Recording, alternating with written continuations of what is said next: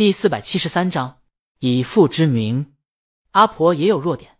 谋杀启示这本书有改编为话剧和电视剧，很经典。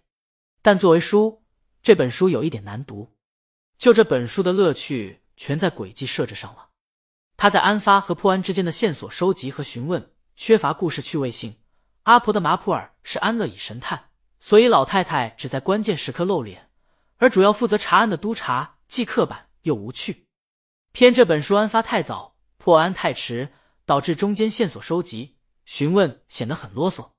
当然，这啰嗦中也有亮点，就是英伦宁静和睦的乡村生活和马普尔老太太悠闲的日常。然后。剩下的就全是缺点了。故事节奏慢，叙事拖，内容琐碎。如果在娱乐手段少的时代，时间足够的话，这本书是很好的消遣。但快节奏的生活让人阅读耐心降低了。总而言之，《谋杀启示》是一本推理名作，但不是一本好读的推理小说。但是，如果把这本书改编为话剧、电视剧，甚至于以故事为底本改编为《明星大侦探》。这种综艺推理故事的话，就完美的规避了这本书的缺点，把故事变得更有趣了。毕竟节目地搜证环节没那么枯燥。最关键的是，这本书太适合这种综艺的节奏了。前期搜证引出人物，很多人都有嫌疑；二搜引出作案手法，开始排除嫌疑人；最后引出关键性证据。江阳觉得简直完美。当然，作为一本推理小说，即便综艺剧本。会做很大的改编，可最关键的轨迹被剧透，对书在国内的销售肯定有影响。虽然江阳看这本书的时候是知道了凶手，然后看下去的，而且因为知道了凶手，读书乐趣变成了找线索，这让中间那段冗长变得有了一些乐趣。但很多人是不喜欢剧透的，可电视为书籍销售带来的正面影响也不容小觑，指不定还会卖得更火呢。这就看取舍了。在谋杀启示缺少罗杰疑安等开创性的情况下，江阳觉得至少可以尝试一下。江阳把明星大侦探的创意说了，还说他即将动笔的小说可以当剧本。你这，陈姐就佩服江阳，为了卖书，你还整了一部综艺。要是喜欢的话，还得付两份钱，真应该挂路灯啊。但仔细想一想的话，陈姐觉得这创意还是很不错的。至少这节目从江阳嘴里说出来就很有说服力。唯一的问题可能就是对剧本、嘉宾要求挺高，因为陈姐知道想让李清明的老公当打工人压榨一季的剧本，李清明肯定不干。江阳也就提供一两集的剧本。行，陈姐让企划部做一个方案，明天跟时光网内首席内容官详谈。他刚站起身，送西服的工作人员到了。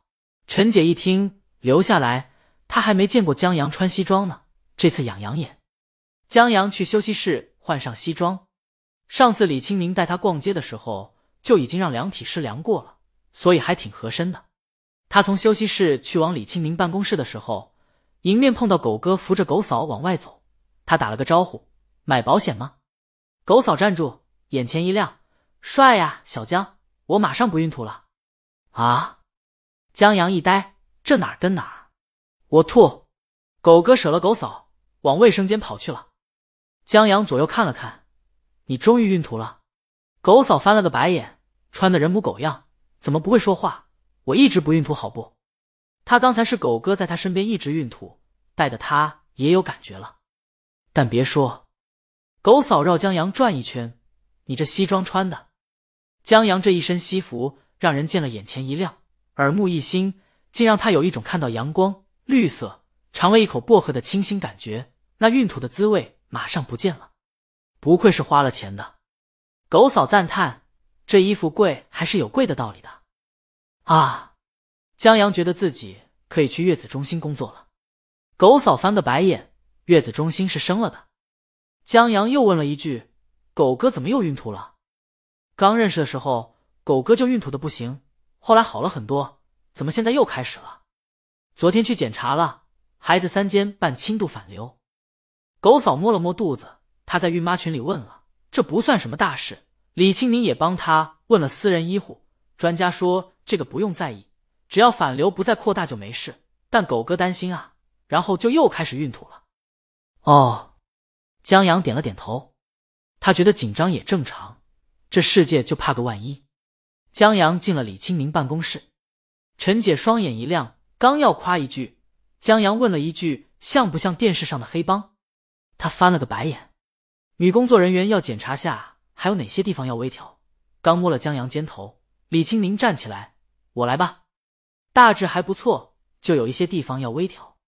李清明又把领带给江阳搭配上，江阳不会系领带，看着李清明为他系上，忍不住亲他。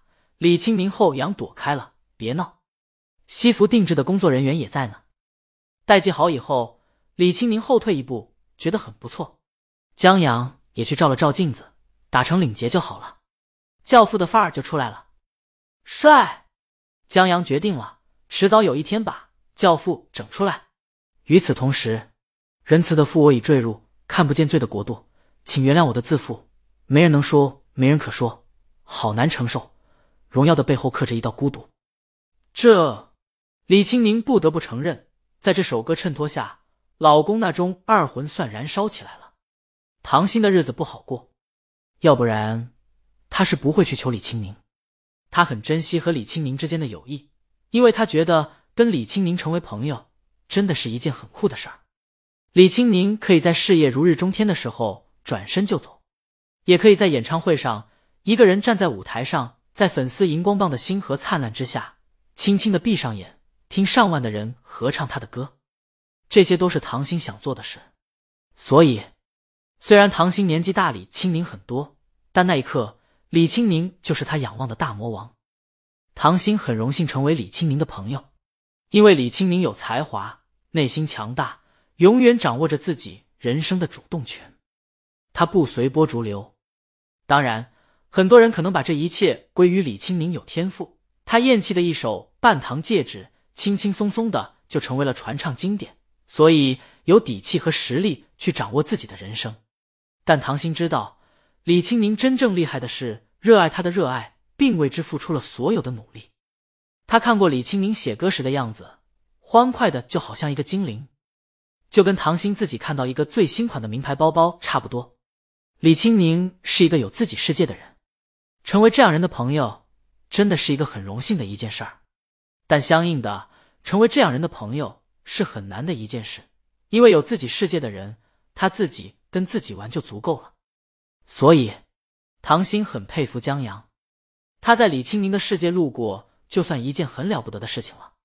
这兄弟是怎么堂而皇之的走进去，还在里面的核心位子盖了一座大楼的？太厉害了！他以前觉得。能够娶大魔王的人，一定是把他当女神供着的人。但现在他觉得怎么反过来了？难道他还是不太懂李清明？